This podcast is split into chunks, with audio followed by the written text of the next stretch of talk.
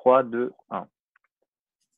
Stéphane Tirouin, euh, vous êtes euh, designer, entrepreneur euh, chez Willywo et vous avez créé le premier ventilateur connecté et durable. la première question qui, me vient à l'esprit, c'est est-ce que vous avez créé ce ventilateur suite à un manque sur le marché ou pour véritablement créer quelque chose qui, qui vient de vous euh, sur euh, la façon d'appréhender le, ventilateur alors bah, les deux, euh, je vais dire un peu comme le fondateur de GoPro qui invente GoPro parce qu'il a besoin d'une caméra pour aller se filmer faire du surf. Moi j'avais trop chaud. j'ai été acheter le dernier ventilateur du marché qui était sans hélice. Je l'ai branché et j'ai cru qu'il était en panne tellement il faisait du bruit. Et donc à la suite de ça, je me suis dit bon bah on va, essayer de créer quelque chose de vraiment utile, euh, de durable et puis de, désirable, qui sont en fait les leitmotifs, le leitmotiv de, tout ce que j'ai créé dans ma carrière, parce que mon métier de base, c'est le design. Ok. Euh, donc pour vous, l'interface euh, technique reste, reste indissociable du produit en, tant que tel.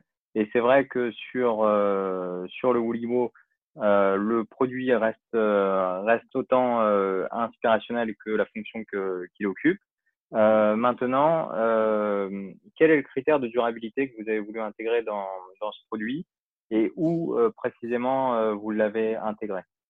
Alors, dans ma carrière, j'ai eu la chance de travailler dans des groupes très différents. le Grand, le matériel électrique, puis Facom, les outils professionnels, et puis bah, l'électroménager avec le groupe SEB. Euh, chez Legrand, la première caractéristique, enfin, ce qui m'avait frappé en arrivant euh, comme designer, c'est que nos produits euh, étant destinés à être mis au mur et, ayant une durée de vie élevée, puisqu'on on va changer un interrupteur 40 ans après l'avoir posé, eh bien, il y a déjà une culture de la durabilité assez importante. Chez Facom, c'est encore pire. Alors, je ne sais pas si vous connaissez Facom, qui est le fabricant européen d'outillage professionnel haut de gamme. un outil est garanti à vie en tant que concepteur de ces outils, on a donc une, énorme pression, une grosse épée de Damoclès hein, au-dessus de la tête, puisque si on se trompe en conception, ce n'est pas le client qui va en souffrir, c'est l'entreprise, puisque l'entreprise va être obligée de changer ce produit parce qu'il serait euh, mal conçu euh, ou mal fabriqué. Euh, en découvrant le, monde de l'électroménager, bah, j'ai vu que ce n'était pas tout à fait la priorité, la durabilité, parce que bah, le coût est le premier facteur. Euh, bah, sur, pour, pour, développer un produit. Euh, en créant ma propre marque euh, d'objets, et dont le premier produit est Louis Liwo, l'ambition a été de, de, croiser un peu toutes ces expériences. Donc, c'est vraiment la synthèse de mon passage chez Legrand, Facom et Seb. Donc, c'est de faire d'abord un objet utile, parce que ça, c'est ce que vend, j'allais dire, enfin, toute marque d'électroménager qui, qui euh, fait plus que survivre. Hein. Seb est le leader mondial de la spécialité. On vend des objets utiles. Euh, et puis, j'y ai rajouté la durabilité que j'avais pu euh, bah, découvrir chez Legrand ou Facom. et mon critère a été de me dire, bah, il faut que cet objet, procure le, service pour lequel on l'achète le plus longtemps possible. Alors, comment, quel critère je me suis fixé? Je me suis dit, bah, il faudrait quand même que j'arrive à le garantir au moins 10 ans.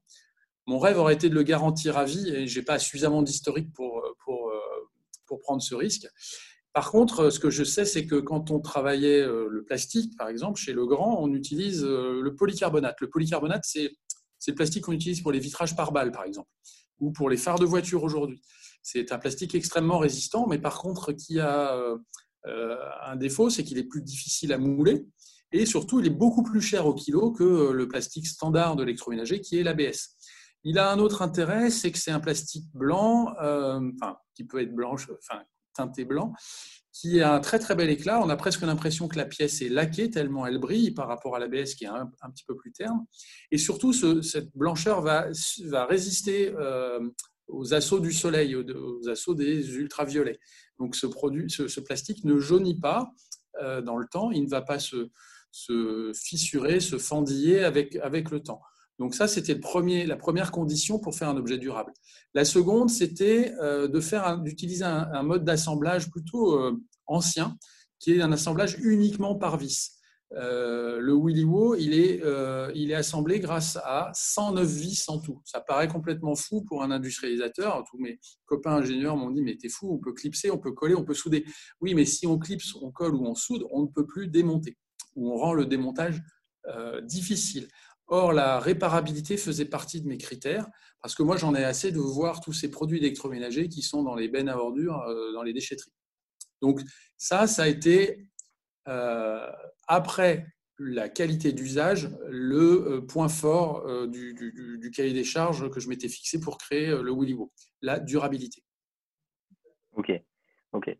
Euh, donc, parmi les étapes euh, dans la découverte du produit, il y a le montage qui est une étape euh, plutôt importante, mais qui est liée de toute façon à la production, parce qu'en gros, on produit et pour que ça arrive chez le chez le client, il faut que ce soit faut que ce soit désassemblé. Et effectivement, moi j'ai trouvé, disons le pas à pas de, de l'installation très très bien, enfin totalement cohérent avec le, le packaging. Euh, la seule chose, c'est que c'est vrai que c'est une étape qui peut, euh, qui peut euh, rebuter, qui peut voilà paraître complexe et dont on s'attend pas forcément en fait à trouver avec avec un, un, ventilateur. Cette étape-là, comment vous la simplifiez et comment vous l'intégrez dans, dans l'expérience d'achat? Alors, bon, j'aurais pu faire le choix de livrer un produit monté, mais alors le surcoût lié à la taille de l'emballage, hein, sur un produit d'un mètre quarante de haut et 75 cm d'emprise au sol, aurait été euh, colossal. Donc évidemment, j'ai pas fait ce choix. Le choix du trépied n'était pas, pas, euh, neutre en termes de complexité de l'assemblage, puisqu'au lieu de monter un pied, on en monte trois. Euh, en fait, j'avais un certain nombre d'épines dans le pied avant même de démarrer le projet.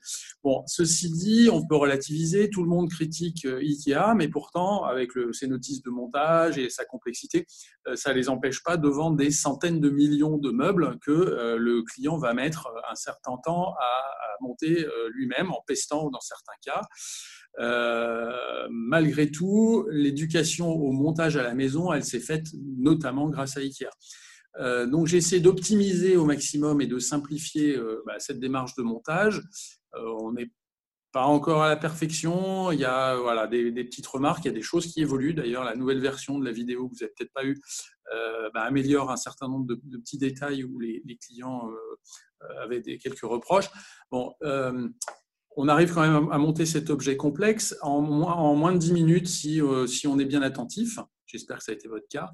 Euh, et quand je dis complexe, il y a un tout petit détail, hein, vous l'avez vu, c'est que le fil passe dans le pied en bois et ça, ça amène une petite complexité, pas dire complexité, subtilité au moment du montage qui peut, qui peut en, enfin, en perturber certains.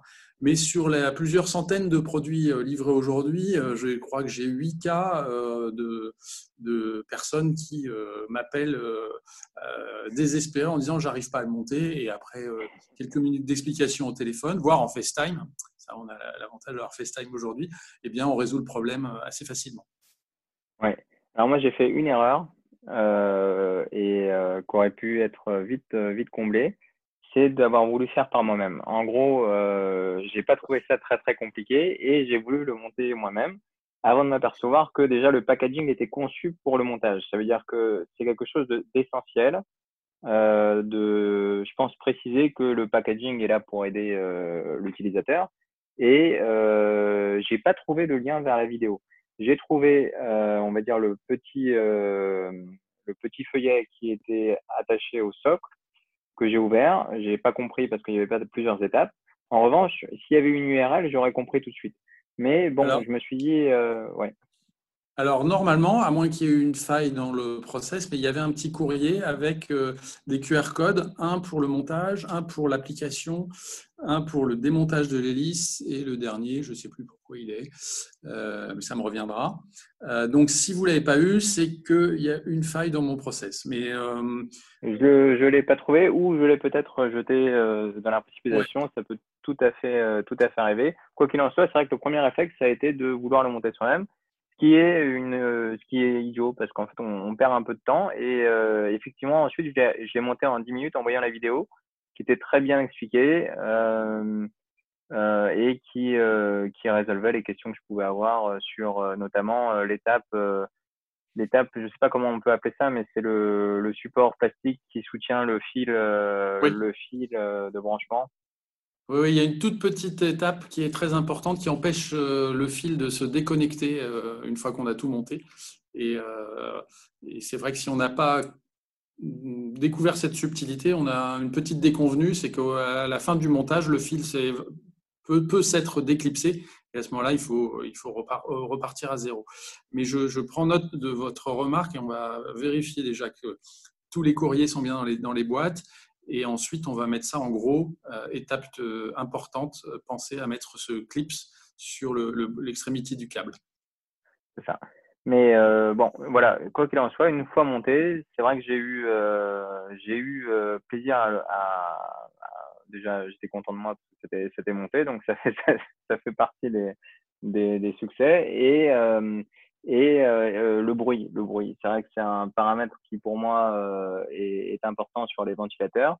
Le fait qu'il euh, qu'il soit très silencieux. je dis volontairement le bruit parce qu'on s'attend à ce qu'un ventilateur soit soit bruyant et, et, là effectivement, donc en fonction de la puissance, parce que c'est quand même le paramètre qui joue sur le bruit.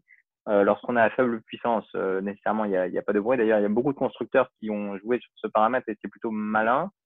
Euh, c'est de baisser la puissance pour, euh, pour baisser le bruit. Et dès qu'on est à une haute puissance, ça, ça augmente le bruit. La question que, qui est peut-être euh, la meilleure, c'est en fonction de l'espace de la, de la pièce, de quelle puissance on peut avoir besoin. Est-ce que c'est lié à la pièce ou est-ce que c'est lié à son propre ressenti personnel? Bah, C'est une combinaison des deux. Euh, bah, c'est lié à la température générale déjà. Euh, voilà. Plus, plus il fait chaud, plus on a besoin d'avoir de, un, un, flux d'air important pour créer le, la fraîcheur. Hein. Je, je, rappelle le principe euh, pour arriver à se rafraîchir avec un air qui ne change pas de température, c'est en fait la micro-évaporation de la transpiration qu'on a sur notre peau qui génère ce, cette fraîcheur. Donc, plus le flux d'air est important, plus l'évaporation est importante et plus on a euh, cette fraîcheur qui se génère au niveau de la peau, malgré le fait qu'on brasse un air qui est exactement à la même température qu'avant d'être brassé. Donc, pour vous donner, euh, il n'y a pas une équation euh, rigoureuse. chaque lieu, chaque condition de température et chaque individu va avoir un réglage différent. Par contre, ce que j'ai pu optimiser, c'est en, bah, vous avez parlé du bruit, euh, c'est de réduire euh, au maximum le, bruit euh, bah, de façon à ce que bah, le, premier défaut du ventilateur soit gommé. C'est-à-dire, le premier défaut, on l'a dit, c'est le bruit. Donc, c'est le ventilateur le plus silencieux, quelle que soit la vitesse. C'est-à-dire, à, à débit égal, je suis toujours plus silencieux que les autres. OK. Ouais, ça, j'ai pu le constater. De toute façon, j'ai eu plusieurs expériences aussi en, ventilateur. Et, euh, et c'est vrai que le bruit euh, est sans commune mesure. Euh, je crois qu'il y a aussi le, le, le, le non, c'est pas le rayon, mais en tout cas l'amplitude de rotation euh, qui reste euh, la plus la plus importante, je pense. Oui, Il n'y a aucun ventilateur.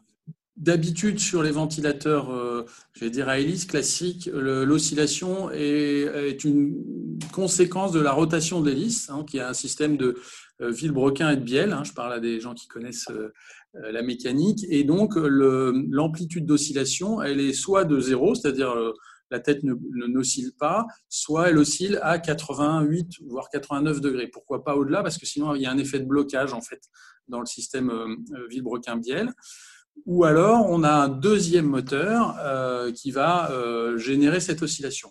Moi, j'ai fait le choix de rajouter un second moteur, euh, qui est un moteur pas à pas, un moteur, comme le moteur d'hélice d'ailleurs, un moteur numérique ou brushless, je veux dire comme sur les voitures électriques, mais ça on en parlera peut-être après. Et ce moteur, on va pouvoir piloter l'angle d'oscillation entre maintenant moins de 30 degrés sur la, toute dernière version et jusqu'à 270 degrés. Ce qui fait que, par exemple, si on est le long d'un mur, on va osciller sur 180 degrés. Si on est dans l'angle d'une pièce, un angle fermé, on va osciller sur 45 degrés. Si on veut, euh, euh, j'allais dire, canaliser le flux d'air euh, sur un lit, on va régler, par exemple, sur 30 degrés. donc ça, c'est aussi une des particularités, c'est le plus réglable au niveau de l'oscillation. Ok. Ok. Et après, en termes de, parce que c'est une, caractéristique qui est mise en avant, c'est le lavage des hélices au lave-vaisselle. Est-ce qu'il y a des recommandations par rapport à ça? Est-ce qu'il faut, euh, est-ce que normalement il faut le faire régulièrement? Est-ce que c'est un bénéfice euh, Alors, euh, pour la santé? Voilà. Tous les ventilateurs brassent l'air ambiant, c'est le principe. Et si votre air ambiant est chargé en poussière, eh bien, la poussière finit par se, coller dans, le, système hélice, grille et autres. donc, tous les ventilateurs, sans exception, ont une hélice euh, qu'il faut démonter enfin qui, doit être démontable pour pouvoir accéder au nettoyage, que ce soit de l'hélice elle-même ou euh, de la grille qui l'entoure. Euh, il se trouve que le plastique que j'utilise, dont j'ai parlé tout à l'heure, qui est le polycarbonate, a cette capacité à résister aux hautes températures. Donc, les 70 degrés du lave-vaisselle ne lui font pas peur. Donc, l'hélice ne va pas se déformer si vous la mettez au lave-vaisselle. Donc, mes clients ont, spontanément testé le, lavage dans le lave-vaisselle en se disant bah, comme ça c'est euh, une corvée de moins à faire. Il faut dire aussi que cette hélice est bien plus compliquée, elle ressemble plus à une turbine d'avion qu'à euh, j'allais dire euh, trois, trois, trois pales de, dire d'une grosse tulipe et donc bah, il y a un petit peu plus de boulot. Là on la met au lave-vaisselle, elle ressort, elle est nickel. Euh, les clients hôteliers font, de même avec la grille. Hein. il y a une grille qui se, pour, accéder à l'hélice qui, qui s'enlève. Ils mettent carrément la grille au lave-vaisselle.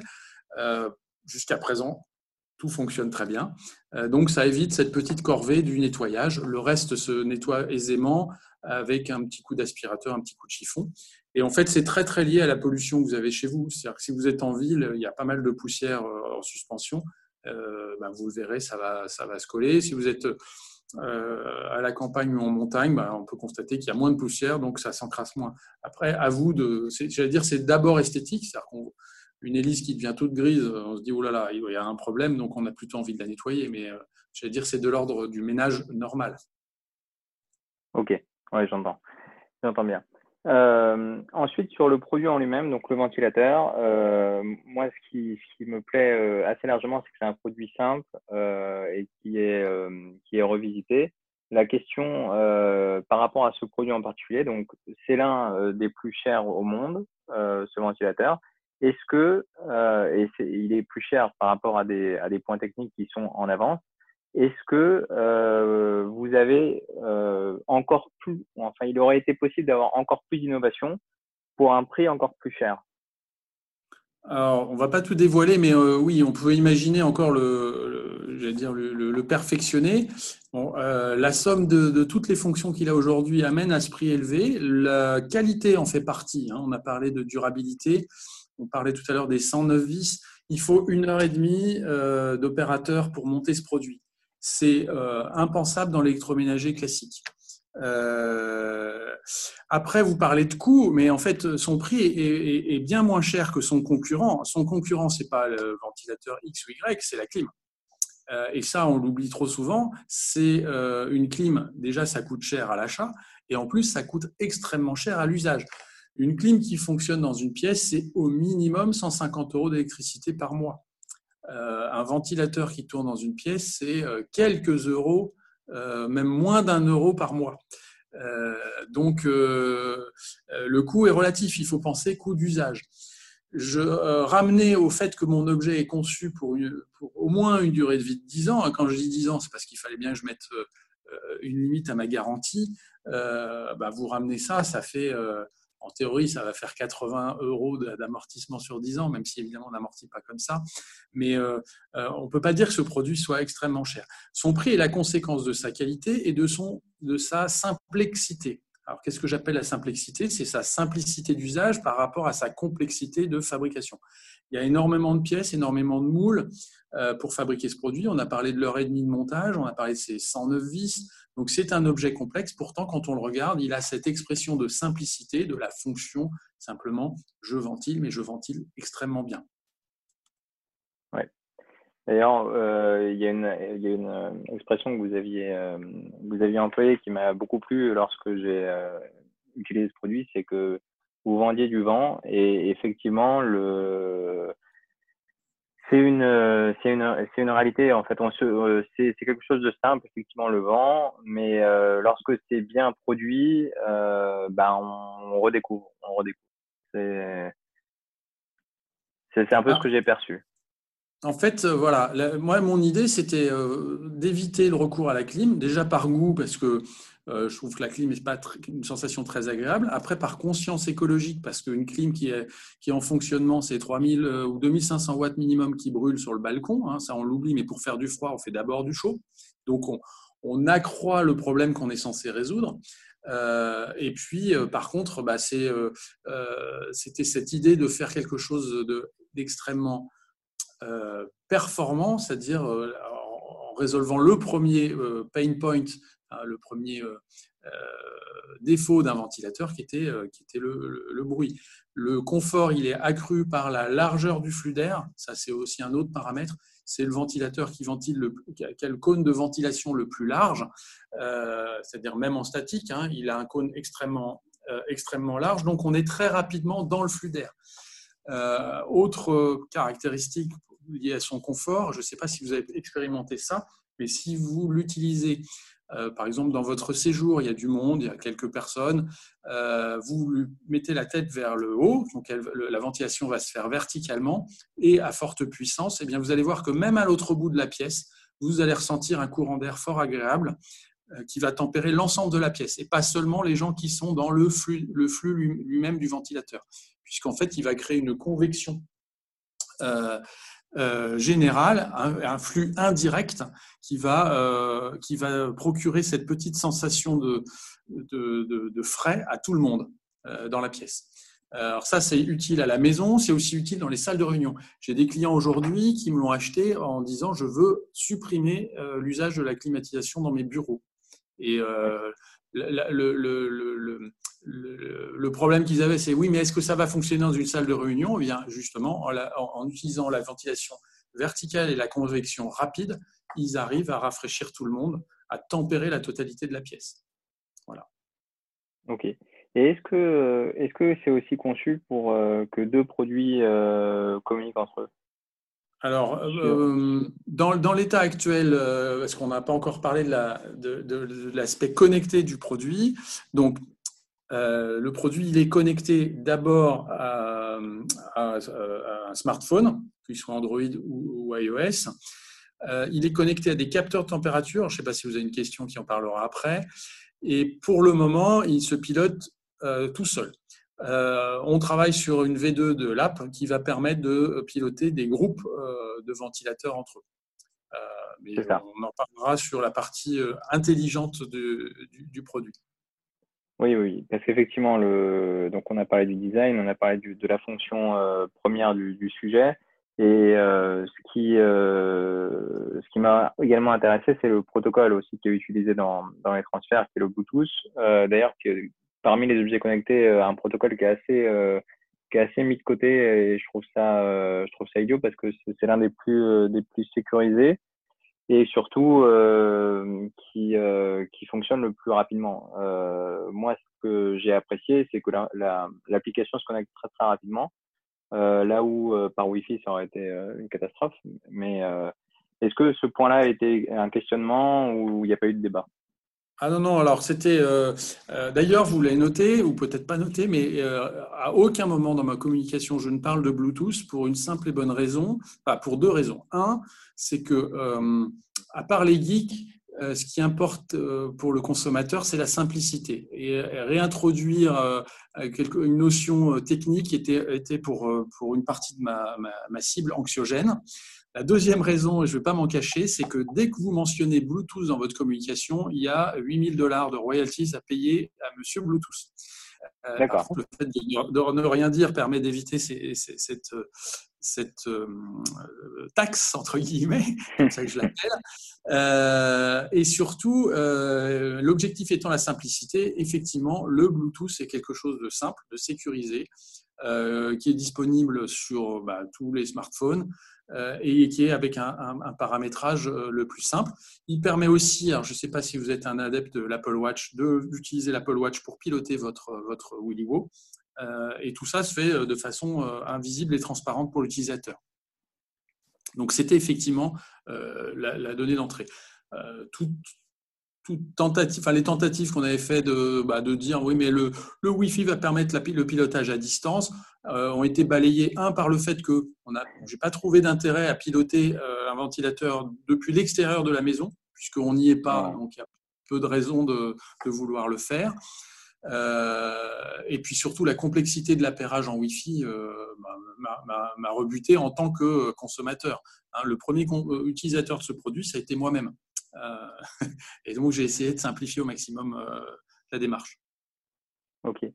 Euh, non, non, effectivement, sur le, sur le, sur le protocole, enfin sur le Wi-Fi, j'ai hésité aussi quelques, quelques secondes, mais après, il n'y a, pas eu tellement de, de, réflexion. Mais c'est vrai que c'est un protocole, en tous les cas, qui, qui, doit, être, qui doit être considéré assez largement pour, pour d'autres objets, parce qu'il reste extrêmement simple. Mais euh, ensuite, sur les, les fonctions, euh, les fonctions euh, à venir en, en, interconnexion avec d'autres euh, d'autres produits, on va dire, dans la maison, est-ce que, est que sur cette connectivité, il y a aussi des, des projets ou des, des, choses dont on peut parler qui soient. Alors, avant ça, mais vous n'avez pas encore pu l'expérimenter puisque parce que on est en été, mais c'est le premier ventilateur qui va servir l'hiver et ça c'est rendu possible par le fait que le, le est livré avec des capteurs de température. Euh, ces capteurs sont connectés avec le ventilateur lui-même et non pas avec l'app. Hein, l'app n'est là que pour, j'allais dire, euh, pour l'interface. Donc le ventilateur connaît la température à deux endroits de la maison. Alors pourquoi deux? Parce que euh, hormis l'été où on a une fonction simple qui est la, fonction thermostat, qui je dis simple mais en même temps elle est unique, c'est-à-dire que le WillyWo est le premier et le seul ventilateur qui va s'allumer s'il fait chaud, s'éteindre s'il fait froid et qui va en fait tenir compte de la température là où on veut la mesurer puisque les capteurs sont, les, de température sont déportés. Donc par exemple, on va mesurer la température au niveau du berceau dans une chambre d'enfant au niveau de votre table de chevet dans votre chambre ou au niveau de la table de chevet de votre grand-mère euh, qui, euh, qui, est dépendante et qui ne pilotera pas elle-même ce ventilateur. Et donc, ce capteur rend, entre guillemets, le ventilateur intelligent puisqu'il réagit à l'état de la masse d'air. Donc, ça va éviter, par exemple, bah, qu'un bébé est trop chaud, mais aussi trop froid. Ça va vous éviter à vous d'être réveillé pendant la nuit parce que la température générale ayant baissé, eh bien, vous, vous, seriez amené à avoir trop froid. Donc, le ventilateur, vous lui dites en dessous de 24 degrés, tu t'éteins, j'ai plus besoin de toi. Si la température remonte, tu te remets en route. Et ça va permettre à ma grand-mère qui, qui, regardait son ventilateur éteint en disant j'ai chaud ou allumé en disant j'ai froid, eh bien, de ne même plus avoir à y penser, puisqu'on va dire à 25 degrés, j'ai besoin du ventilateur. En dessous de 25 degrés, je n'en ai plus besoin. Donc ça, c'est la première fonction. Le deuxième capteur dont je parlais va permettre de mesurer un écart de température. Et c'est là où ça devient utile tout le reste de l'année, parce que quel que soit le volume et quel que soit le mode de chauffage, euh, il y a des contrastes de température. Il y a des phénomènes dits de stratification, c'est-à-dire qu'on a des masses d'air avec des températures différentes.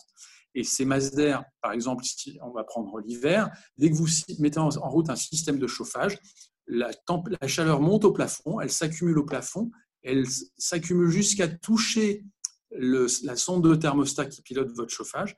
Et à ce moment-là, à partir du moment où les 20 degrés, par exemple, atteignent le, la zone le, thermostat lui-même, ça va couper.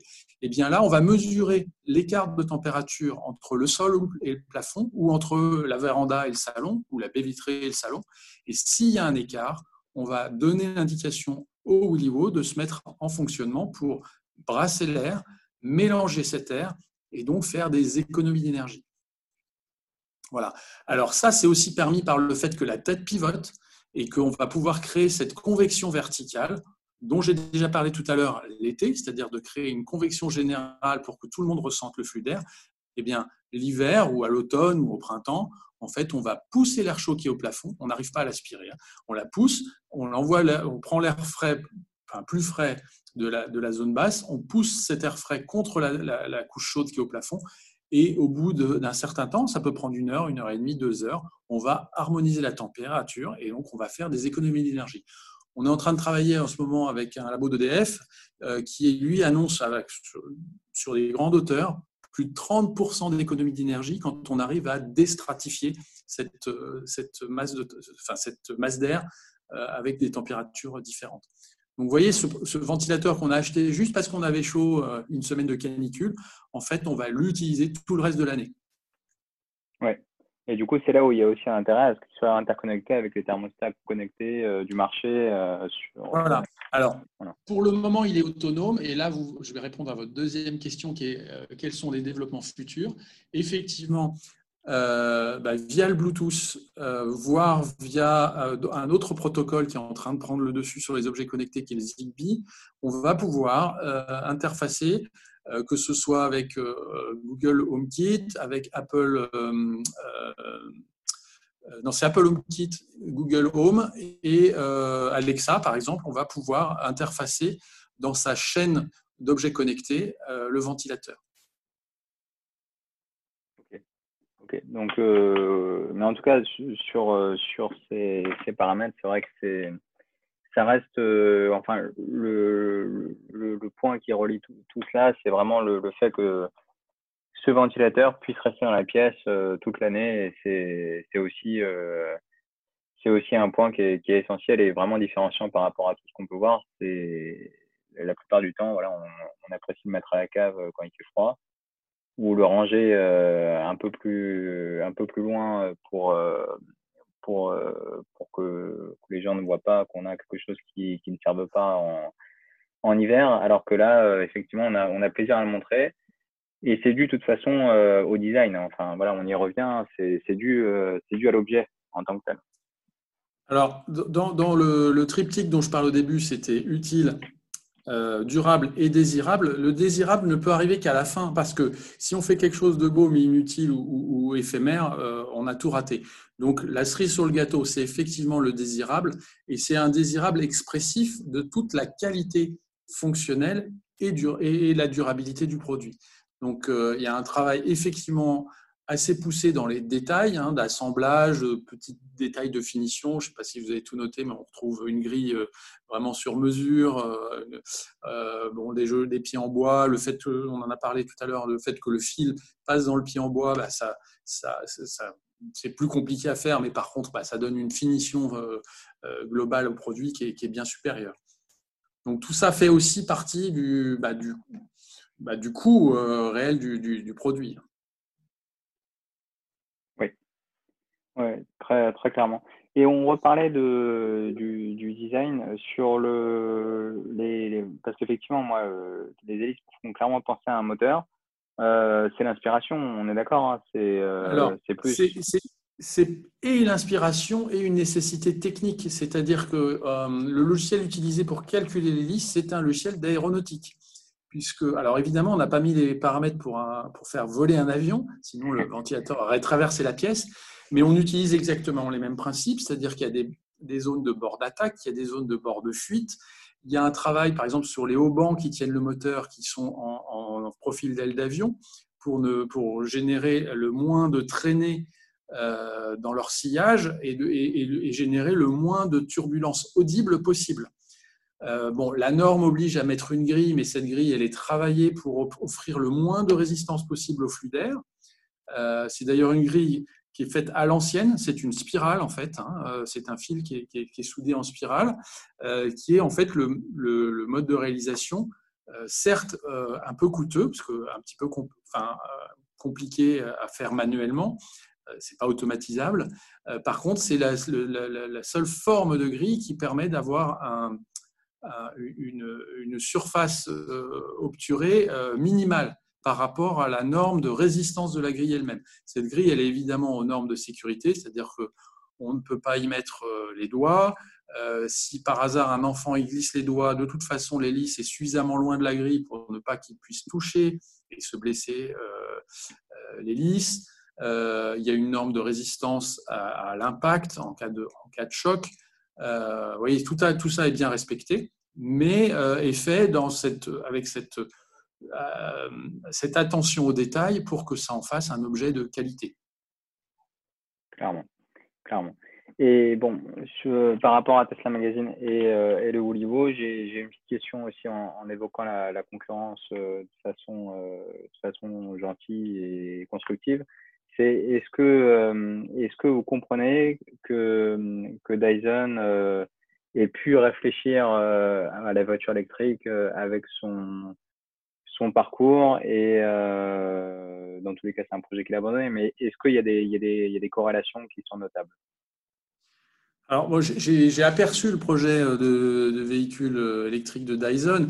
Bon, moi, ce que je connais de, Sir James Dyson, euh, c'est d'abord son succès global. Hein. C'est quelqu'un qui a fait, euh, euh, enfin, qui a réalisé un, travail extraordinaire. Hein. Il a une boîte euh, absolument monstrueuse sur un, dans un domaine où, où on pensait qu'on ne pouvait pas, pas innover.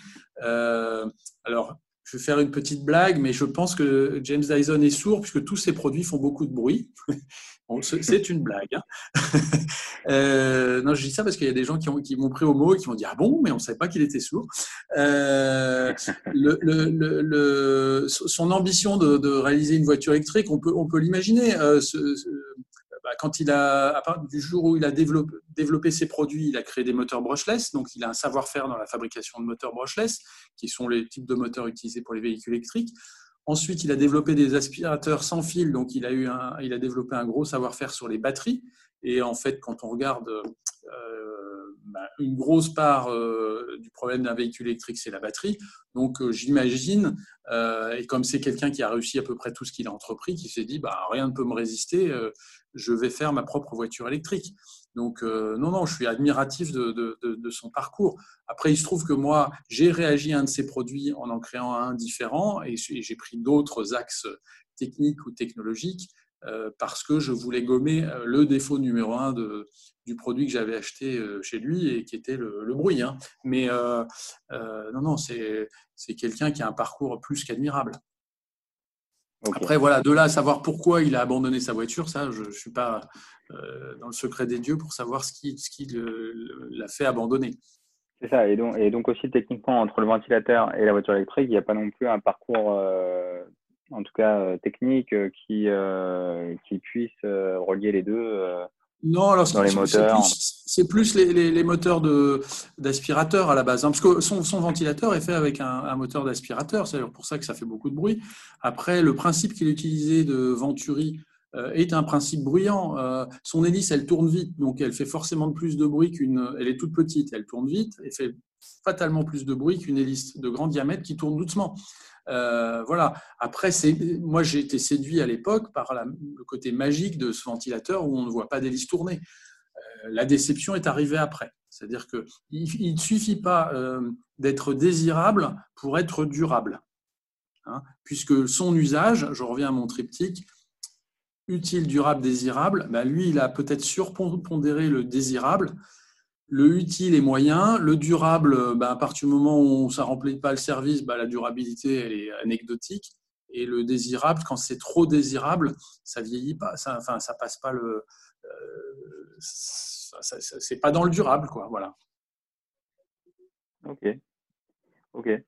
Non, mais parfait. En tout cas, le, encore une fois, sur la fonction et sur, euh, sur le critère euh, de, de, qualité-prix, moi, j'ai pas eu de, du tout de remarques, euh, de remarques sur le, sur le produit. Et je pense que, effectivement, l'audience, euh, l'audience à la fois de Tesla Magazine et euh, de, de toutes les personnes qui peuvent être touchées par un design, donc ça veut dire qu'ils s'arrêtent, qui, qui s'arrêtent vraiment à l'émotion qu'un produit peut, peut procurer euh, n'auront pas pas ce, ce débat-là. Mais ce qui est important, effectivement, c'est de, je pense, euh, euh, visualiser euh, ce que ça peut donner chez soi. Et c'est vrai que les, les, hôtels, en tout cas tous les lieux de vie qu'on peut qu'on peut croiser avant avant chez soi, sont extrêmement stratégiques dans le dans le dans le développement et où on pourrait on pourrait retrouver le, le Woollywood.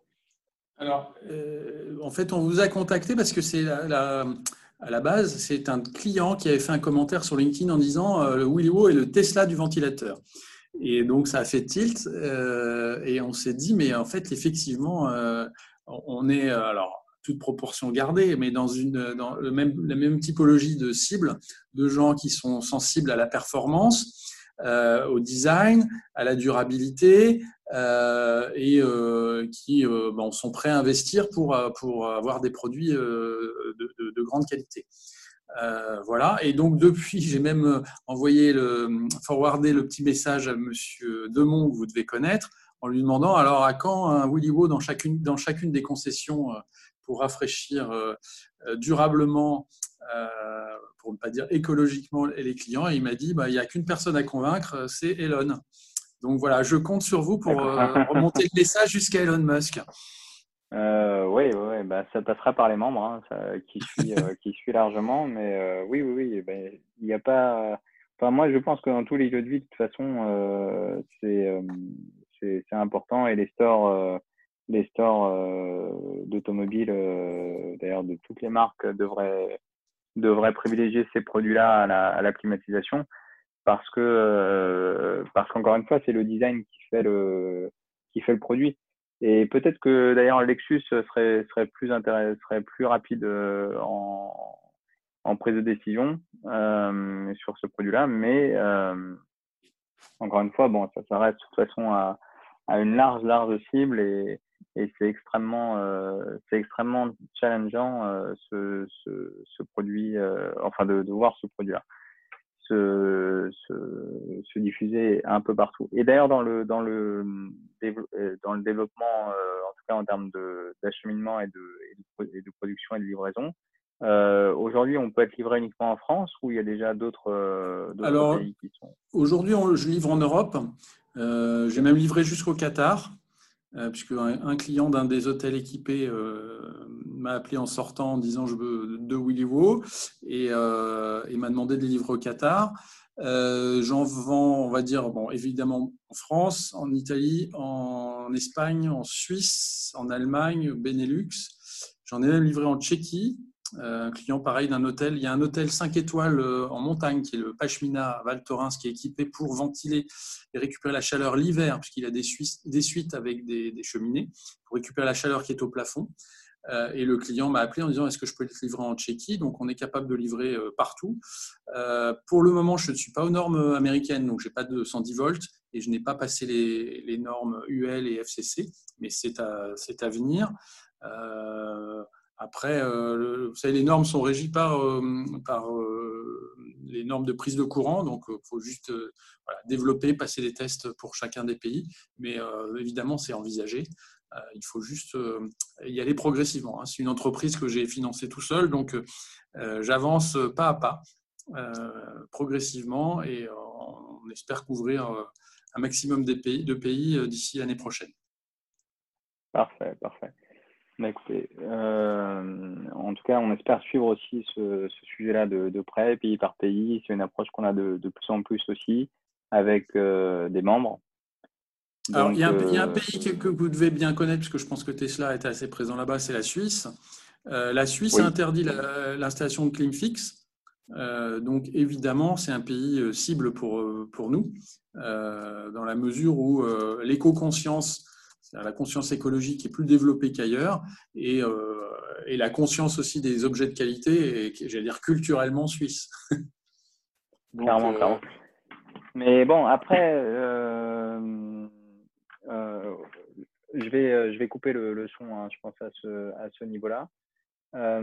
sur, sur